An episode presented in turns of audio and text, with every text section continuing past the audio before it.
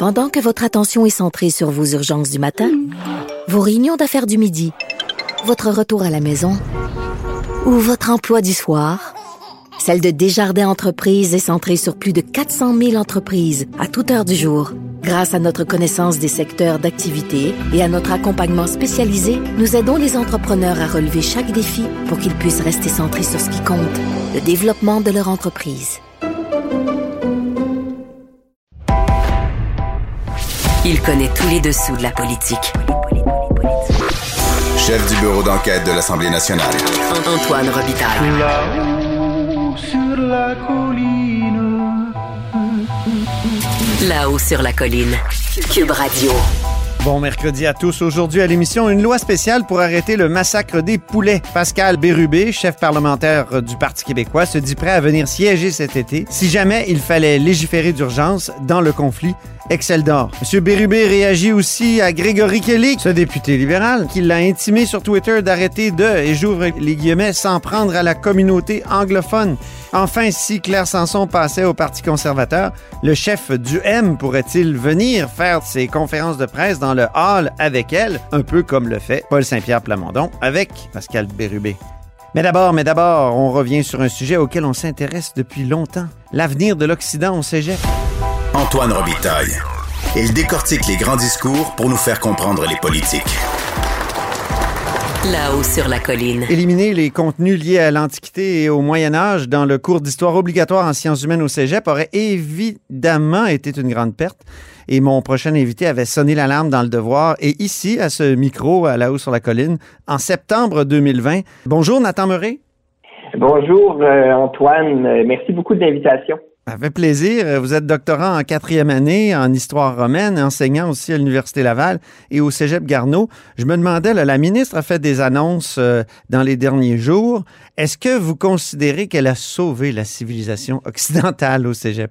Euh, je dirais que c'est un peu euh, pompeux de, euh, le dire, mais assurément, elle a pris une, décision euh, qui, euh, qui est au-delà euh, des attentes de la plupart euh, des enseignants euh, des enseignants d'histoire, notamment en euh, ajoutant un élément de compétence euh, qui reconnaît explicitement euh, donc euh, qu'il que le cours doit aborder euh, les héritages historiques antérieurs au 15e siècle dans la formation de l'Occident.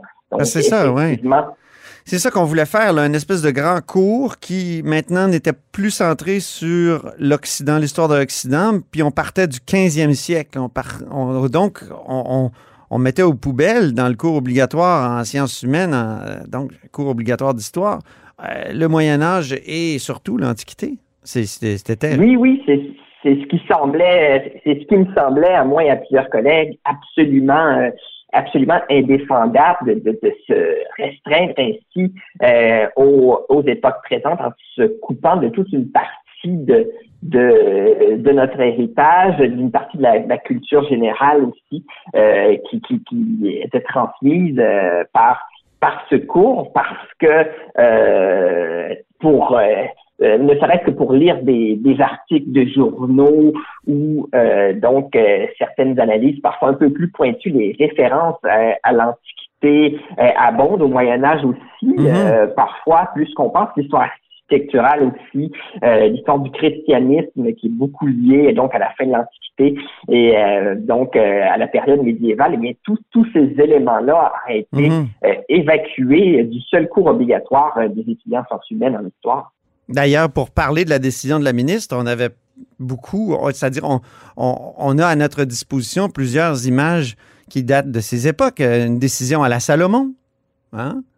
Oui, c'est ça. Donc, on ménage, euh, la chèvre et, et- et le chou un peu euh, dans cette décision-là parce que la compétence reste effectivement la même que celle qui avait été suggérée euh, au- dans la première euh, mouture de, de la réforme, donc expliquer les fondements de l'histoire du monde du, du 15e siècle à nos jours. Donc ça, ça change pas. Euh, c'est euh, donc une précision dans euh, dans le descriptif qui vient euh, en quelque sorte permettre ou insister sur euh, sur l'histoire Mhm. euh, de l'Occident. La manière dont ça se fait est pas claire encore. Non. Euh, ça permet euh, donc euh, de, de façon certaine euh, de refaire une sorte d'histoire chronologique, euh, mais ça permet aussi, selon l'appréciation du professeur ou, euh, ou du collège, euh, de, de fonctionner par retour en arrière, donc euh, commencer chronologiquement au 15e siècle, mais revenir de manière régulière sur certains points thématiques sur sur l'histoire ancienne. Donc c'est pas un retour à l'ancienne énoncé, euh, mais euh, c'est euh, davantage un, un compromis, mais un compromis qui vient avec un élément d'une importance capitale qui est l'ajout d'une quinzaine d'heures au cours obligatoire. Donc on passe de 45 à 60 heures.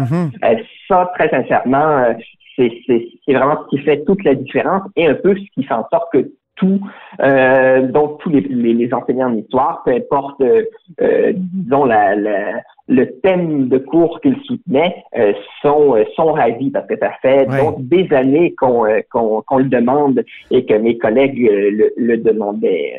Est-ce qu'on peut dire, est-ce qu'on peut utiliser une autre métaphore de l'Antiquité qu'elle a tranché le nœud gordien? Ben, le tranché fort habilement, euh, en, en effet, donc, de, de, de, de, mouvements euh, très, très rapides de son glaive, euh, mais euh, c'est c'est effectivement, euh, euh, disons, avec moins d'impétuosité peut-être qu'Alexandre le Grand, Oui. mais euh, on, on reste, euh, donc, il y a eu une belle écoute de la part de la ministre euh, qui a notamment rencontré euh, les, les, euh, les, les- partisans, ou plutôt les, Mm. les- les défenseurs des, des deux camps euh, un peu plus tôt euh, cet hiver, euh, qui a pris le temps de mûrir sa réflexion et qui finalement euh, a pris en compte un peu les, les, opinions de tous. Donc, ça reste euh, un cours, euh, un cours d'histoire du monde, ce qui n'est pas euh, nécessairement une mauvaise chose en soi, mais on rajoute euh, dans l'énoncé l'Occident et surtout euh, donc ces, ces périodes anciennes du reste qui, qui n'ont sens que dans une histoire de l'Occident, parce que le Moyen Âge, euh, autre part que dans l'Europe euh, euh, occidentale, ça, ça ne fait pas grand sens. Est-ce que tout ce débat nous fait pas comprendre que de plus en plus, avec euh, de nouvelles analyses, euh, on a du mal à se voir comme occidental et à se perpétuer comme occidentaux? Euh, est-ce que est-ce que est-ce que ça montre pas ça que, les gens qui veulent étudier l'Occident sont de plus en plus considérés comme euh, des gens un peu fermés sur une civilisation dominatrice qui s'est adonnée à l'horreur du colonialisme, ce qui est selon moi simpliste, mais est-ce que- est-ce qu'on Oui, est-ce que ça, est-ce que ça effectivement, devient euh, pas majoritaire dans dans, dans les, en sciences humaines? je, je dirais pas que c'est, c'est majoritaire. Euh, au début, je refusais un peu de, euh, je refusais un peu de croire que c'était l'une des, donc l'une des raisons qui faisait en sorte qu'on proposait ce cours-là. Euh, mais effectivement, après les discussions avec avec des collègues, après la, la déclaration euh, de, de de la présidente de la PHCQ, donc l'association des professeurs d'histoire du du collégial hier aussi, euh, je dois avouer que ça ça penchait dans la balance et qu'effectivement, ce sont des voix euh, des voix qu'on entend.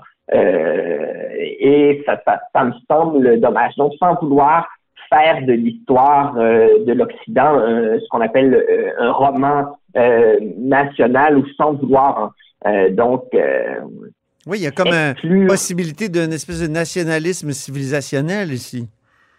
Oui, c'est alors que l'histoire peut être extrêmement euh, extrêmement critique et que euh, quand j'enseigne la romantique, je ne fais pas loin de là une, une apologie. Des Romains, pas plus que je les défends, je les étudie tout simplement, euh, je les je les analyse et à bien des égards, euh, le regard porté sur ces époques anciennes-là est très très révélateur. Et Oui. aussi, le- souvent, la, la- la distance du temps nous permet d'être des enjeux qui seraient peut-être plus sensibles aujourd'hui, des questions historiques plus prégnantes. Souvent, on en trouve une sorte de d'écho euh, dans les époques anciennes qui nous permet une étude un peu moins passionnelle, un peu plus posée euh, de, de, de, de l'impérialisme romain, par exemple, au lieu d'étudier cet impérialisme américain, la question de l'esclavage antique aussi peut être euh, peut servir d'une sorte de, de, euh, de mise donc de mise en contexte fort pertinente. Vous travaillez sur la fin de la République au doctorat mm-hmm. à Rome.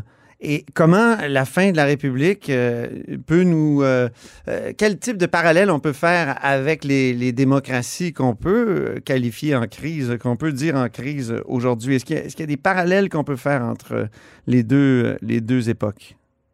Si on, se rappelle que la République romaine n'a jamais été, contrairement à, nos régimes, une, démocratie, mm-hmm. c'est davantage une oligarchie, mais effectivement, il y a, il y a des, des parallèles qu'on peut faire notamment dans l'effritement, euh, je dirais, de, de, certains, euh, de consensus autour euh, d'institutions communes, de valeurs communes, une, une sorte aussi de dégénérescence du, du langage, un recours à un langage très, très tranché, le retour euh, du, du, grand discours sur sur l'ennemi public qui est manié, euh, qui a été manié très très bien par Trump et qui peut l'être aussi dans euh, d'autres franges à gauche comme à droite de la société.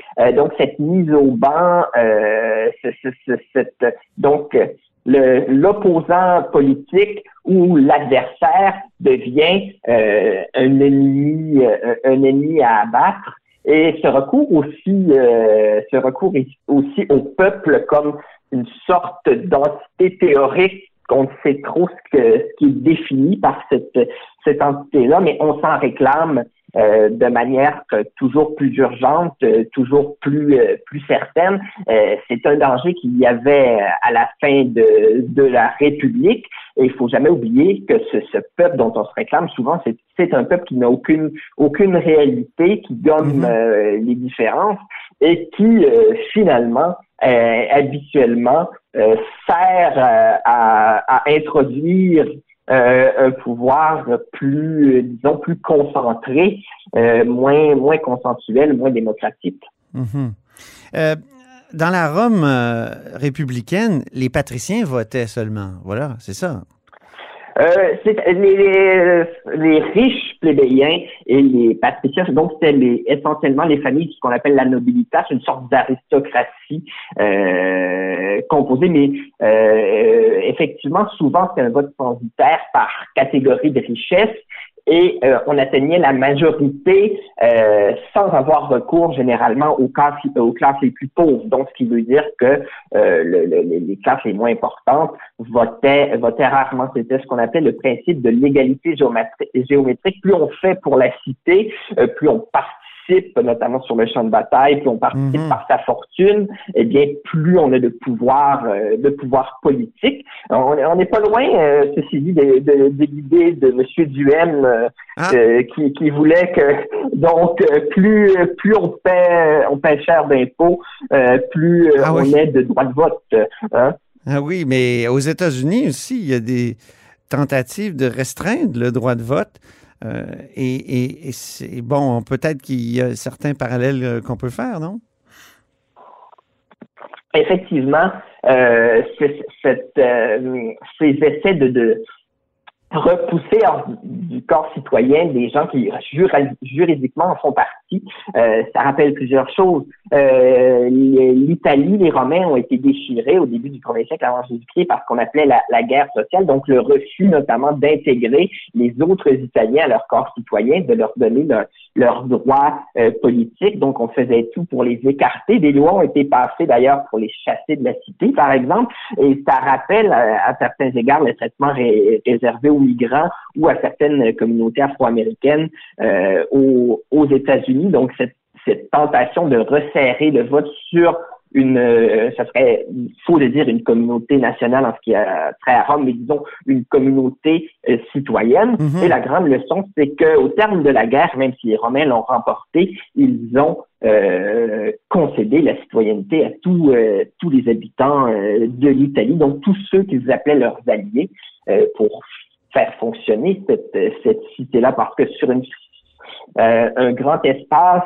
ne peut pas ou peut difficilement se gouverner euh, par un principe d'exclusion, par exemple.